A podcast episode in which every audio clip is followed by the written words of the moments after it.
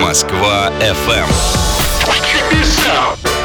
Подкаст. Всем привет! В ближайшие несколько минут пять самых обсуждаемых и заметных событий этой недели. Назовем их недельностями. Пять недельностей. Знаете, в интернете сейчас говорят, что этот год срежиссировал Роберт Б. Уайта. Титры одного из его сериалов являются популярным мемом на тему каких-либо провалов. Ну посудите сами. В начале года обострение отношений между Россией и Турцией, чуть ли не Третья мировая война. Дальше. Казалось бы, привычное формальное событие послание президента Федеральному собранию. Но нет. Политическая реформа, изменения в Конституцию, норма о президентских сроках. Дальше. Коронавирус. Сделка ОПЕК плюс разваливается. Рубль в вышине. Что происходит?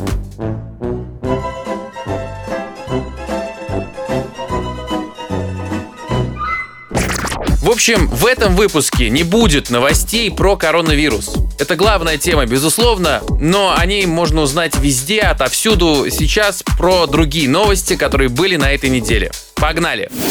Пятое место. Sony представила PlayStation 5. Пока только технические характеристики. Но это не точно. В общем, новая консоль будет загружаться быстрее, чем четверка, графика будет круче, чем у четверки, памяти будет больше, чем у четверки. Ну, в общем, очевидно, бесполезная информация, которая никому не нужна. Вот эта вот сублимация разрабов Xbox и PlayStation с замерами флопсов, она немножко подбешивает. Постойте, пацаны, так дела не делаются, пацаны. Вы чё?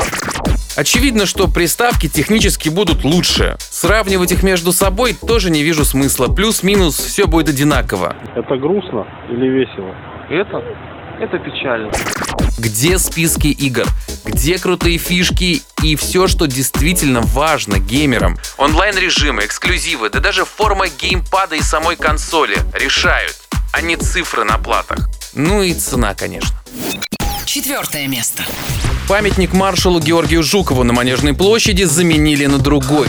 Хулиганы. Теперь правая рука у полководца не опущена вниз, а отдает честь. А конь, который раньше стоял на всех четырех ногах, теперь держит левую переднюю приподнятой. Оригинальная скульптура была установлена в мае 95 года перед историческим музеем в честь 50-летия победы в Великой Отечественной войне. Горожане и эксперты называют его не очень удачным. Многие подумали, что его вообще изменят. Но нет, в Мосгорнаследии сообщили, что замена временная. Вот это поворот! Даже временнее, чем ожидалось. Во время установки выяснилось, что постамент не выдержит нагрузки. Поэтому уберут вообще все скульптуры. Прежний памятник вернут обратно к 9 мая. Третье место. Дональд Трамп обеспечил себе право выдвинуться кандидатом в президенты США от республиканской партии.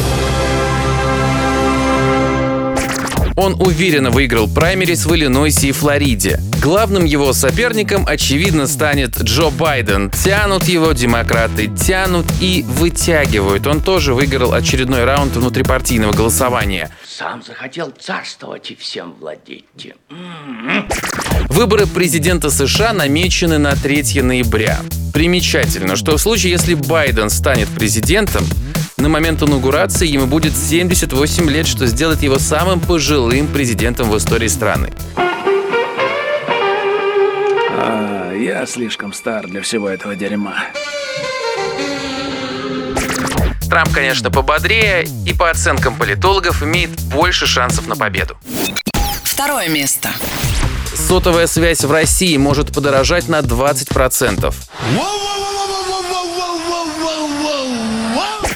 Операторы предупредили, что введение бесплатного доступа к социально значимым интернет-ресурсам потребует от них дополнительных затрат.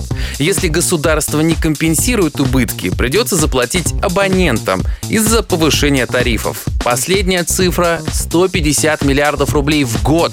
Во столько, по мнению операторов, обойдутся бесплатные сайты. Да это все пиздеж. Планируется, что доступ к ним появится уже к лету. В список социально значимых интернет-ресурсов собираются внести сервисы по доставке еды, некоторые соцсети, мессенджеры, онлайн-медиа, госуслуги, платежные системы, сервисы образования и здравоохранения. В принципе, если добавить еще Tinder, то будет полный набор. Первое место. Центробанк оставил ключевую ставку на уровне 6% годовых. В комментарии регулятора говорится, что несмотря на пандемию и падение цен на нефть, меры правительства обеспечивают финансовую стабильность и поддерживают экономику. Ой, блестяще! Блестяще! Окей, ставка сохраняется неизменной с февральского заседания, когда ее понизили на 25 базисных пунктов. Нихуя не понял. Ну, очень интересно. После сегодняшнего решения рубль как-то не воодушевился, но и не упал дальше. Ну, так, средненько торговался. Not great, not terrible. Хотя нет, terrible, конечно. Все-таки больно еще российской валюте после падения двухнедельной давности. Новая реальность такова. Доллар 80, евро 85. Доллар 80, евро 85. Доллар 80, евро 85. Такой была эта неделя. Ставьте лайки, делитесь этой записью, подкасту 5 звезд, комментарии. Пожалуйста, поддержите проект. Хороших выходных, оставайтесь дома, не болейте. Берегите своих близких, пусть все будет хорошо.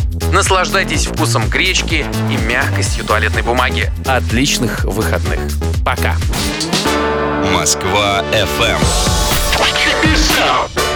Подкаст.